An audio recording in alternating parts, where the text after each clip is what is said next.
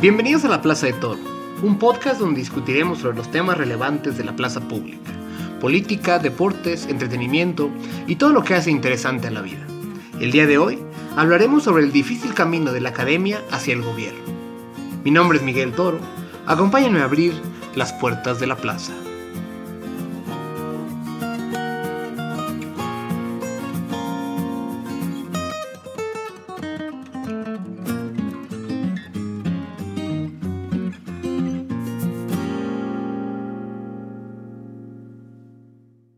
Cuando el presidente electo Andrés Manuel López Obrador comenzó a ratificar a las personas que conformarían su gabinete, fue interesante ver a varios personajes de importantes credenciales académicas, pero con poca o nula experiencia de gobierno. Ciertamente esta situación no es única de la futura administración. Es más o menos similar a cuando otros gobiernos han nominado a funcionarios con mucha experiencia en la administración pública, pero que no saben absolutamente nada de los temas de las secretarías de Estado que dirigirán. A mi parecer, en México el gobierno tiende a ser como una mala consultoría. En los BCGs y McKinsey del mundo, un mes estás trabajando en un proyecto con PepsiCo y el siguiente con Shell. Pero en el gobierno mexicano, un día eres el procurador de la República y al siguiente el secretario de Desarrollo Territorial y Urbano. Similar comportamiento, diferentes resultados. Así que fue inevitable que con la victoria de López Obrador el pasado primero de julio, Muchos se mostraban escépticos sobre si los académicos propuestos podrían manejar la nave cuando no tienen horas de vuelo detrás del timón. Para hablar sobre este tema, busqué un amigo de este podcast que ha completado todo el círculo. Pasar de la academia a la política y ahora de regreso en la universidad. Además, creo que al haber estado encargado de uno de los temas más complejos de México, como es la seguridad, Escuchar su historia puede ser muy valioso para informar la diferencia entre los retos que se enfrentan cada uno de estos puestos y exponer los imponderables de ser funcionario público de alto nivel en México. Soy Alejandro Poiré, decano de la Escuela de Ciencias Sociales y Gobierno del Tecnológico de Monterrey. Tengo el honor de contar en el programa con Alejandro Poiré, decano nacional de la Escuela de Ciencias Sociales del Tecnológico de Monterrey, exsecretario de Gobernación y que en sus inicios fue también director del Departamento de Ciencia Política del ITAM. Estimado Alejandro, bienvenido a la Plaza de Toro. Muchas gracias por acompañarnos. Con todo gusto, Miguel. Encantado de estar aquí. Pues quisiera comenzar por tu época itamita. Tú fuiste estudiante de ciencia política en el ITAM en las épocas del, entre comillas, golpe de Estado del profesor Federico Esteves, que dio paso al Departamento de Ciencia Política. Pero bueno, entiendo que eso fue más o menos a principios de los 90. ¿Cuándo entraste tú a dar clase en el ITAM? ¿Fue eso tras el doctorado y, y los posgrados? Eh, me gustaría un poco que nos contaras cómo llegaste a ser el director del Departamento de Ciencia Política. Claro, con gusto. Mira, yo estudié la licenciatura eh, clases de 89 a 93. Ok. Eh, me titulé pues, justo antes de irme al doctorado en 95. y el siguiente verano di clase por primera vez en el ITAM. Di una optativa que se llamaba Elecciones en México. Okay. Eh, entonces esa fue la primera vez que di clase yo en el ITAM, era mi primer verano del doctorado. Eh, y después, dos años después, terminando ya mi tercer año, habiendo concluido mi prospecto de posgrado, digamos, mi, las clases, de tesis. Bueno, las clases las terminé el, estrictamente el segundo año, hice los exámenes generales, después hice la, la, el prospecto de investigación, alguna, algún primer paper, ya estábamos produciendo el, el libro que coedité con Jorge Domínguez en ese entonces, pero en el verano eh, regresé a México, porque ya tenía yo en ese entonces la idea de casarme, eh, y trabajé para McKinsey como asociado de verano. ¿Ya eso de dónde lo conocía? Este, pues sí, digo, tampoco lo oculto, pero pues fue un, eh, al contrario, aprendí un montón, me gustó mucho esa etapa como asociado de verano con un, un par de equipos increíbles, la verdad aprendí mucho. Eh, y uno de esos equipos eh, estaba haciendo una evaluación pro bono para el ITAM sobre sus planes a futuro, sobre su estructura. Y entonces una parte de mi trabajo fue pasar todo el verano, o unas, algunas semanas del verano, entrevistando a eh, los directores académicos y conocí perfecto, conocí mejor a Arturo Fernández, que ya lo conocía yo, pero realmente pues, nada más como estudiante, no tanto como, como estudiante doctoral, ni mucho menos. Eh, Alejandro Hernández, a, en fin, eh, Patricia Medina, Ana Midori Franco, eh, Carlos Alcerre, toda, la, plana mayor. la plana mayor de esa época de Ita. y al concluir ese proceso, tuve una entrevista con Arturo Fernández y con Alejandro Hernández, donde me dijeron, oye, bueno, ¿y cómo vas? ¿Cuándo te regresas para acá? Queremos que te vengas aquí al, al, ITAM a dirigir el Departamento de Ciencia Política. Bueno, pues pasemos un poco a, qué pasa, digamos, este, a raíz de tu, de estancia en el ITAM. Eh, estuviste ahí algunos años y bueno, supongo de, de, tener que lidiar y, administrar tanto la carrera, los planes académicos, a los alumnos y sus demás cosas, eh, a los demás profesores, pues das el brinco a un puesto de, de, función pública, pero a diferencia de varios de los funcionarios públicos que entrarán en el próximo gobierno, Tú no te fuiste directo del ITAM al Ejecutivo, por lo que entiendo, sino más bien pasaste por otros lugares como el IFE. Así es. Eh, ¿Cómo sentiste el cambio de responsabilidades precisamente de estar trabajando con los profesores del ITAM en un entorno mucho más académico, a lidiar con los partidos políticos? ¿Qué es lo más difícil de lidiar con ellos en temas electorales? No, bueno, y era yo, tenía una chamba muy ingrata, muy bonita en el IFE, la verdad pero era el secretario técnico de la Comisión de Fiscalización. ¿Estabas con quién? ¿Era la época de Lujambio? El presidente del, no, el presidente del IFE era Luis Carlos Ugalde. Ah, ya era con Luis Carlos Ugalde. Y el presidente de la Comisión de Fiscalización era Andrés Albo. Eh, pero fue una época muy, muy eh, litigiosa y controvertida para la parte de fiscalización. A mí me tocó auditar la campaña del 2003. Eh, como secretario técnico de esa comisión de fiscalización. La unidad de auditoría dependía de la Dirección Ejecutiva de Prerrogativas, que era donde estaba yo. Entonces, pues básicamente pasé de tener eh, un solo jefe en el ITAM, un solo jefe en el ITAM, y, pues creo que éramos ocho profesores de tiempo completo los que estábamos integrando el departamento, o un número similar, a tener nueve jefes en el IFE. todos, los pues, sí, todos los consejeros eh, y pues otros tantos partidos políticos muy angustiados y preocupados de lo que hiciera en términos de la fiscalización. No era la única chamba, me tocó también el proceso de eh, creación de nuevos partidos, la primera vez que el IFE supervisaba por completo todo el proceso de creación de los nuevos partidos políticos en este lindo régimen estalinista que tenemos para, para regular nuestra vida política, eh, pues a mí me tocó y, digo, firmar unos cheques horrorosos también de prerrogativas para los propios partidos políticos. ¿no?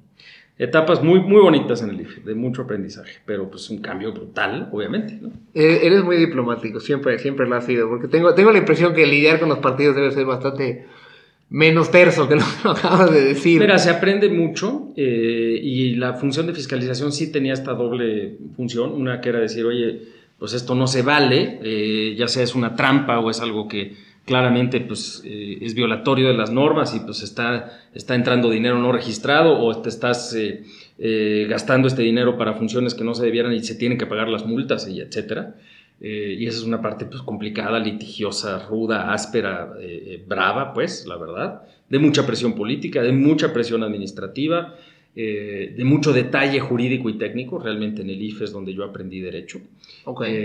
y hay otra parte en la cual eh, el IFE es un lugar muy bonito, ahora el INE, eh, porque sí hay en alguna medida, y, no siempre es evidente, pero sí hay esta noción de que estamos todos, partidos, autoridad, etcétera, eh, compartiendo un propósito superior.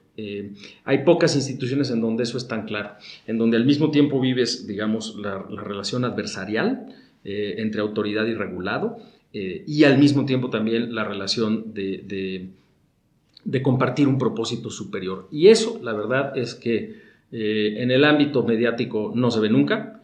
Eh, en el ámbito de la colegialidad que se establece en el IFE, eh, sí se vive de vez en cuando. Y la mayor parte de las veces opacado por el propósito inmediato de corto plazo de la relación entre una autoridad y un regulado, pero sí está, sí está presente ese espíritu y eso es bien bonito. Dos preguntas que se desprenden de ahí, que no tienen nada que ver una con otra. Uno, ¿qué tanto conociste o que te, permitió conocer a los partidos políticos? En sí, no es tanto conocer a las personas y, es una idea de, networking, sino mucho más de, entender cómo funciona cada partido de manera diferente. Y dos, ¿qué fue lo, digamos, lo más extraño que te tocó ver de lo que hacían para, para justificar cierta fiscalización o en general para decir cómo gastaban tales o cuales cosas o cómo no lo gastaban bien? Mira, eh, pues ahora sí que, eh, ¿qué te puedo yo decir? Si, si tú quieres conocer a una persona, hoy día les decimos a los políticos que sus declaraciones, su 3 de 3 y su declaración patrimonial, etcétera, pues esa era, lo que, esa era mi chamba. El conocer perfectamente bien sus cuentas, eh, cómo no le salen las cuentas, que, todo. Entonces, pues sí, cómo distribuyen dinero al interior de los partidos, de dónde lo sacaban, cómo lo gestionaban, etcétera. Entonces aprendí mucho, la verdad, y se conoce mucho, y sí son bien diferentes, desde entonces lo eran los partidos políticos. Eh, y bueno, pues hombre, ni, ni, ni para qué te cuento las cosas que uno se encuentra, ¿no? De, el, día que ya se está haciendo, ya no digamos el dictamen en las comisiones, se está votando el dictamen ya después de sesión tras sesión de la Comisión de Fiscalización, eh, pues algún partido político salía con la novedad de que no, no, es que tenemos una nueva hoja de contabilidad, ¿no? Eh, que ahora sí es la buena. La ingeniería contable. Y, te lo dicen así, digamos, con así eh, de frente, ¿no? Sin ningún pudor y con la expectativa de que genuinamente eso tenga impacto. Eso, eh, pues sí, unas cosas extraordinarias. Y otras cosas, pues la verdad, tristes. O sea, realmente sí. Decía hace rato de broma que tenemos un sistema de estalinismo eh, electoral y eso quiere decir pues, que la autoridad quiere organizar y regular absolutamente todo y el efecto a veces de eso es generar incentivos muy perversos, ¿no? Claro. muy perversos y de, de simulación tanto en el uso de los recursos, de dependencia de los partidos de la propia relación con la autoridad y por lo mismo pues también de una relación a veces muy desleal de los partidos respecto a la autoridad, cosas muy duras eh, realmente también se, se viven, ¿no? Eh, entonces pues se aprende un poquito de todo. Hablamos de lo, de lo duro que puede ser la relación entre partidos y autoridad. Eh, creo que si llevamos ese paso, digamos, esa dinámica a un paso más allá, lo duro que puede ser la relación gobierno con sus ciudadanos. ¿no? Entonces, pienso que pues, eh, eh, después de tu, etapa en el IFE pasaste al Ejecutivo. Y cuando uno está en la academia o inclusive en las organizaciones de la sociedad civil, pues más allá de dar clases y la cátedra que eso involucra, normalmente las personas interesadas en las ciencias sociales pues tienen la oportunidad de estar generando recomendaciones de política pública. Eh, ya sean documentos de investigación, papers académicos, conferencias. constantemente el académico utiliza esos espacios, sus canales de comunicación para hacer sugerencias al gobierno de cómo resolver ciertos problemas de política pública. Cuando llega al gobierno este académico, pues tiene la posibilidad de implementar algunas de esas sugerencias. Eh, yo te recuerdo, insisto, en, el gobierno de Felipe Calderón, principalmente asociado al tema de seguridad, aunque estuviste antes, este, si no me equivoco, en presidencia, y durante un tiempo fuiste el vocero en temas de seguridad y después fuiste el secretario de gobernación. Y aunque en esa etapa la Secretaría de Seguridad Pública no estaba adscrita a, a como, sucedió en este sexenio, eh, pues está encargada esa Secretaría de la Gobernabilidad. ¿Hubo algunas ideas de política pública que, que tú habías desarrollado desde tu etapa de académico que implementaste en SEGOP? Eh, ¿Y cuáles fueron los principales obstáculos que enfrentaste para llevar a cabo las políticas públicas que, que querías impulsar? Mira, creo que hay un aprendizaje básico que es de ciencia política, digamos, elemental, eh, que creo que cualquiera que estudie la disciplina tiene que entenderlo muy bien y que sí, para mí fue muy importante en todo mi desempeño en el ámbito público. Eh, y es que hay que entender muy bien los incentivos de quienes están interactuando contigo. Eh, el modelo de elección racional es ya universalmente vilipendiado eh, pero creo que es vilipendiado por, por error en parte, digo, desde luego tiene sus limitaciones muy profundas, pero en su acepción más concreta, esa noción de, si lo queremos pensar eh, incluso a un nivel más básico, quiere decir que quienes actúan en la política son personas. Eh, desde luego en un contexto histórico, desde luego como parte de un grupo, desde luego en el contexto de una cultura, todas las variables que querramos, pero al final del día, pues de quien depende si hombre, eh, se hace el seguimiento puntual de una política de subsidio a los gobiernos estatales y municipales o no, pues es el secretario de Finanzas del Estado, es el presidente municipal, es la gobernadora, son personas. Entonces, lo, fundamental ahí es entender que son eh, actores individuales quienes toman estas decisiones y que la mayor parte de las veces las hacen con propósitos medianamente claros. Y entender eso, la verdad es que desataniza un poco esta perspectiva eh, que suele ser de radicalismo en la política entre unos, los buenos y los malos, nosotros contra ellos, el gobierno federal contra otros. Y la verdad es que creo que yo, eh, eh, en mi experiencia política y en mi experiencia como servidor público previo y posterior a la Secretaría de Gobernación e incluso en el IFE, eh, pues entiendes eso y en esa medida, pues sí, hay gente más virtuosa y gente más perversa, por supuesto, eh, pero todos en alguna medida persiguen un propósito y si entiendes eso creo que te ayuda mucho a entender eh, alternativas que tienes para eso. Tratamos de distintas formas, para hacer un ejemplo un poquito más concreto de policy, más que politics, tratamos de rediseñar los incentivos para que los gobiernos estatales y municipales eh, hicieran algunas cosas en términos de la política de seguridad. Uno muy concreto es que eh, tratamos de generar un fondo de infraestructura que permitiera, aunque no había mucho tiempo, pero que sí había un año entero presupuestal para designar fondos para construcción, para la implementación de la reforma del sistema de justicia penal. Y era un esquema en el que había una posibilidad de, que, de financiamiento a fondo perdido con el apoyo de Hacienda, eh, y que paradójicamente prácticamente ninguno de los estados utilizó. Si mal no recuerdo, quizá Nuevo León le entró un poquito, pero realmente había un monto que podía llegar hasta los, sin mal no recuerdo, 15 mil millones de pesos y que al final Nada despreciable. Eh, no se utilizó gran cosa. Y ahí, eh, pues los incentivos trataron de estar diseñados un poco en la, en la lógica de querer entender y de querer desarrollar una nueva relación federal para ese tema. Eh, y lo decía yo desde ese entonces y lo sigo diciendo ahorita, que la ciencia política está en deuda todavía con el federalismo mexicano. No sabemos cómo hacer política pública coordinadamente. Digo, en fin, eh, el PRI decía que sí sabían hacerlo y ya vimos cómo nos fue sí, claro, este sexenio, ¿no? Que todo el tema de coordinar y saberle hacer no es un tema nada más de, experiencia, ya vimos para lo que sirve la experiencia, no para tanto. Realmente lo que necesitamos es un nuevo esquema de diseño de esos incentivos de interacción para alinearnos respecto a cierta política pública o a ciertas metas o, objetivos, por lo menos. Y creo que ese es un saldo, pues, ¿no? Claro. Me quedo pensando porque dices eh, que la ciencia política está en deuda con, con el federalismo y, y, lo, interpreto de la forma en la que el, el, político mexicano tiende a la centralización, donde la mayoría de nuestros gobernantes les gustaría funcionar un poco como si fueran CEOs, y cuando digo CEOs, siendo muy benévolos con ellos, en el sentido de, de manera vertical, y, donde puedan implementar eh, sus distintas estrategias. Y creo que viene ese, ese reto de, convencer de por qué tu política pública es adecuada sin imponerla. Algo que creo que ha sido muy complicado.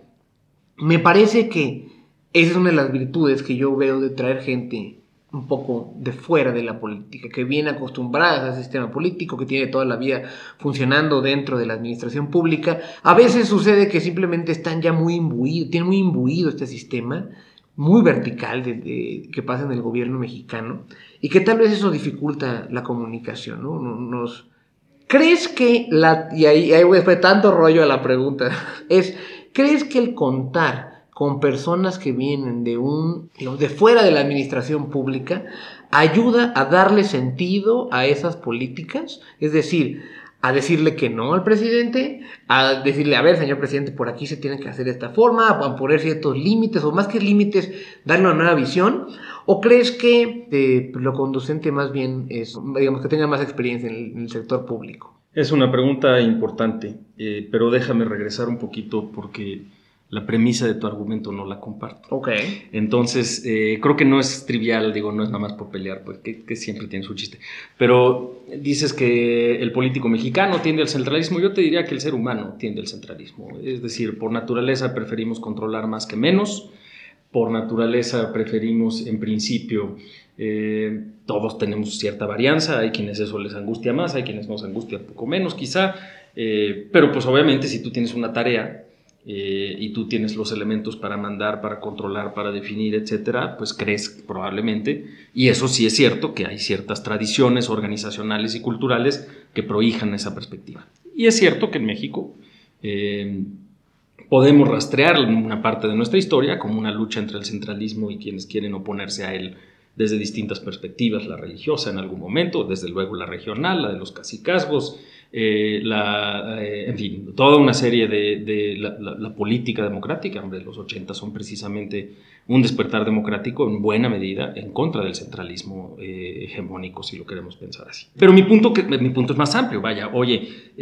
lo que esperarías, y por eso es pertinente para tu, para tu pregunta, es que fuésemos capaces de todos, incluso quienes tienen mayor intención de controlar desde una perspectiva centralista, aprender un mejor arreglo Es decir, eh, yo no le voy a ceder a nadie más las decisiones que tengo yo que tomar hasta que no esté medianamente convencido o medianamente compelido a entender que eso puede ser que me convenga más. Y creo que ahí es en donde sí hay eh, un valor agregado de parte de, distintas perspectivas. Ahora, creo que tu pregunta se refiere a dos cosas diferentes. Una es si los que vienen de fuera vale la pena, digamos, el costo de la curva de aprendizaje que van a tener que eh, adquirir o que te van a tener que cruzar, precisamente porque quizás sean capaces de darle una nueva visibilidad a esta, eh, a esta coalición. A ver, una curva de aprendizaje es ineludible y en alguna medida deseable porque en algunos casos esa curva de aprendizaje también es una oportunidad de innovación, de repensar conceptos, de, dejar de ver los problemas exactamente desde una perspectiva que probablemente hoy nos tiene eh, en un subóptimo. Sin lugar a dudas, eso no es, no es indeseable. Pero es bien diferente el pensar que esa curva de, o sea, esa curva de aprendizaje puede ser para todos ser súper centralistas al final del día y realmente lo que estamos aprendiendo es cómo interpretar la señal que dio el rayito. Eh, y en esa medida, pues probablemente no vas a ver ahí esas fuentes, digamos, de, oposición o de moderación o de, qué sé yo. Creo que por el otro lado, tu pregunta apunta a esta angustia existencial de la gente que dice, híjole, este señor tiene demasiado poder. Yo tengo una visión un poco eh, contraria a esta noción. No es tan malo que de vez en cuando un sistema político sea capaz de generar un resultado tan contundente a favor de una coalición. Yo no estoy de acuerdo con un montón de cosas que propone esa coalición, pero me parece saludable que nuestro sistema político haya sido capaz de demostrar eh, el espacio para que la gente harta de un montón de cosas diga, es por aquí, y que le dé todo ese poder. Ahora, es bien diferente que eso sea saludable para la democracia per se a pues, las angustias de si esto va a ser un buen gobierno o no. Esa es otra pregunta completamente diferente. Y creo que ahí no importa tanto, para regresar a tu pregunta original, eh, si los que están eh, ahí vienen de fuera o no. Más bien, creo que el gran reto de toda administración, de toda coalición ganadora, es la administración de las ambiciones de sus integrantes. Pero bueno, dejemos un poco la parte del servicio público para enfocarnos más bien en tu siguiente etapa. Tras el sexenio Calderón, tú has regresado a la academia. Eh, primero unos meses estuviste en Stanford, de profesor visitante, y luego ya en tu actual puesto en el TEC de Monterrey, como el decano de, de su Escuela de Ciencias Sociales.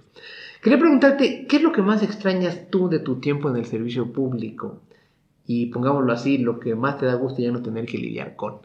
Mira, em, el servicio público es un espacio extraordinario y creo que tiene una visibilidad que no es que la extrañe yo, pero sí la aprecié mucho, porque creo que es bien importante que independientemente de si, hay acuerdo político o no, independientemente de perspectiva ideológica o no, independientemente de que como toda actividad humana es sujeta al error, eh, se puede hacer dignamente. Y yo eso intenté todos los días.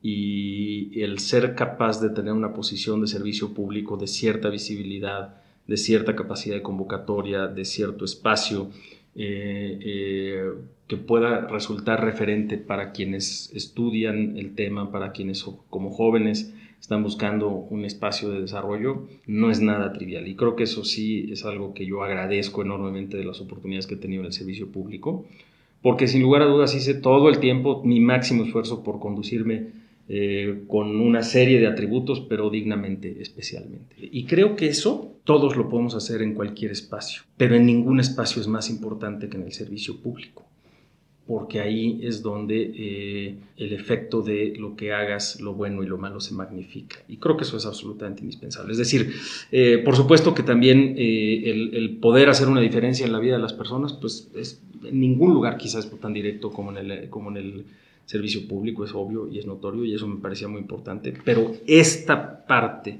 de poder mostrar que, que dedicarse a la vida pública, política, el servicio público, puede ser una tarea digna, creo que es indispensable.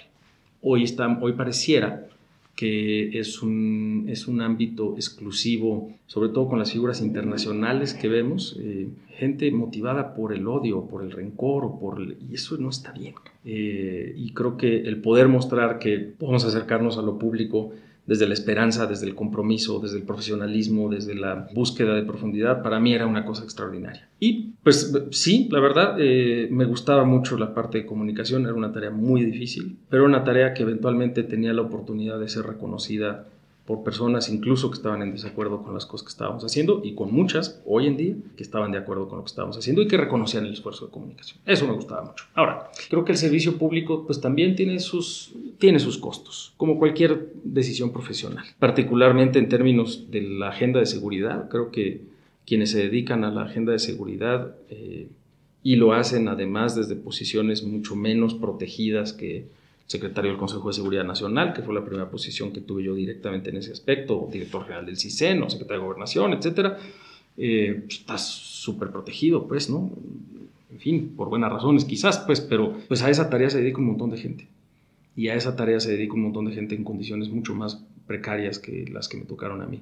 Pero pues desde luego uno no niega que eso tiene costos familiares y eso tiene costos de, de estilo de vida y eso tiene, pues, hombre, riesgos reales. Y estoy pensando, por supuesto, no en mí, estoy pensando en quien hoy hace la heroica labor de ser un ministerio público a nivel local en una zona de alta criminalidad y alta impunidad. Eh, y los hay. Y esa es una tarea de la mayor trascendencia.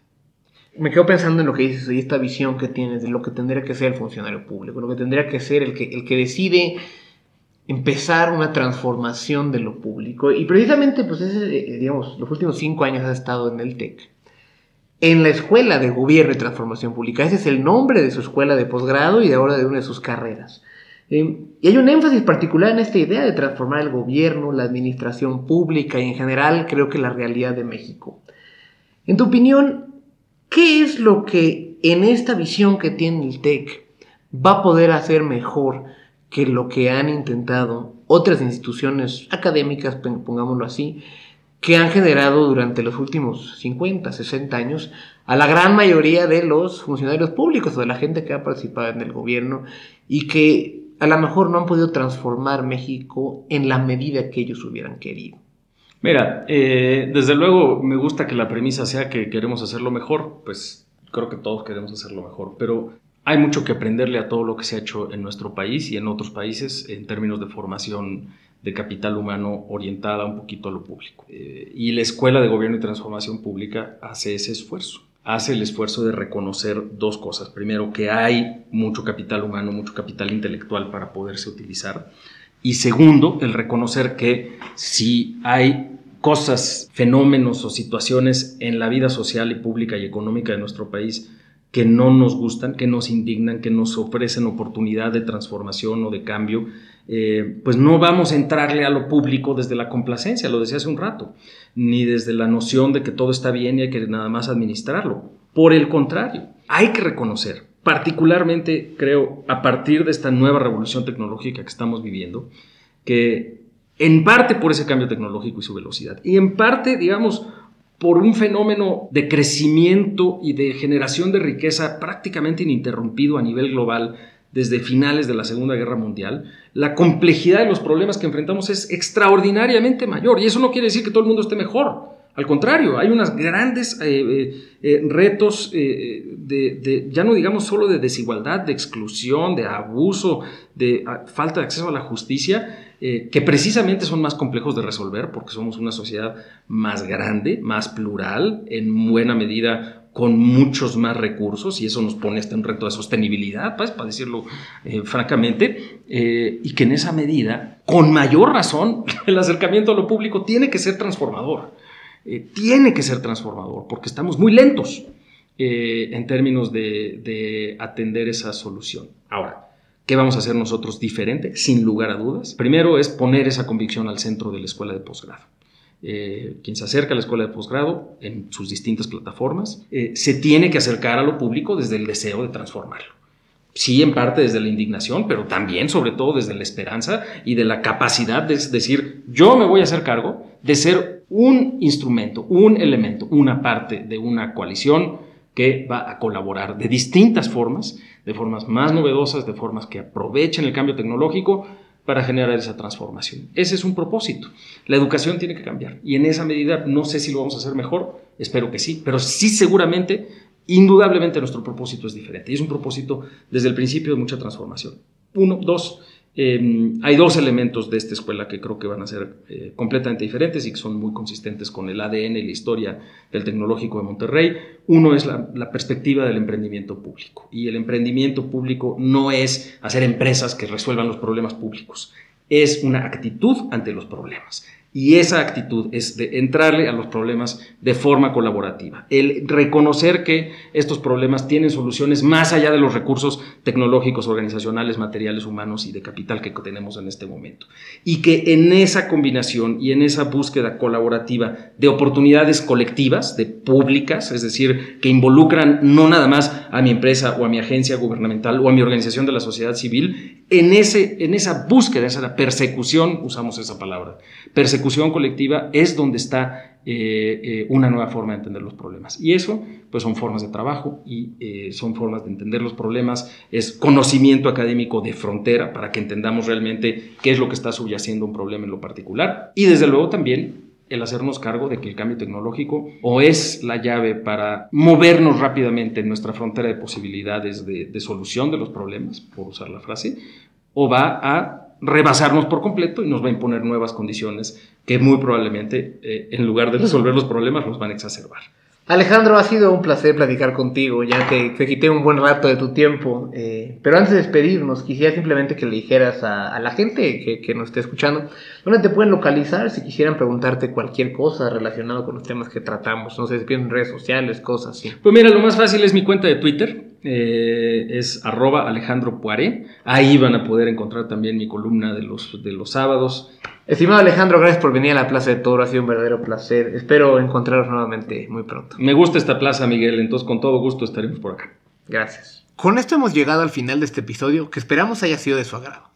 Agradezco que nos ayuden a llegar a más personas al compartir este podcast en Facebook, Twitter y sus demás redes sociales. Recuerden que pueden suscribirse al podcast en el app de Podbean y en Spotify. Si pueden, déjenos un comentario y review. Para cualquier cosa, me pueden encontrar en Twitter en arroba Miguel Ángel Toro. Muchas gracias por escucharnos. Mi nombre es Miguel Toro y es momento de cerrar las puertas de la plaza.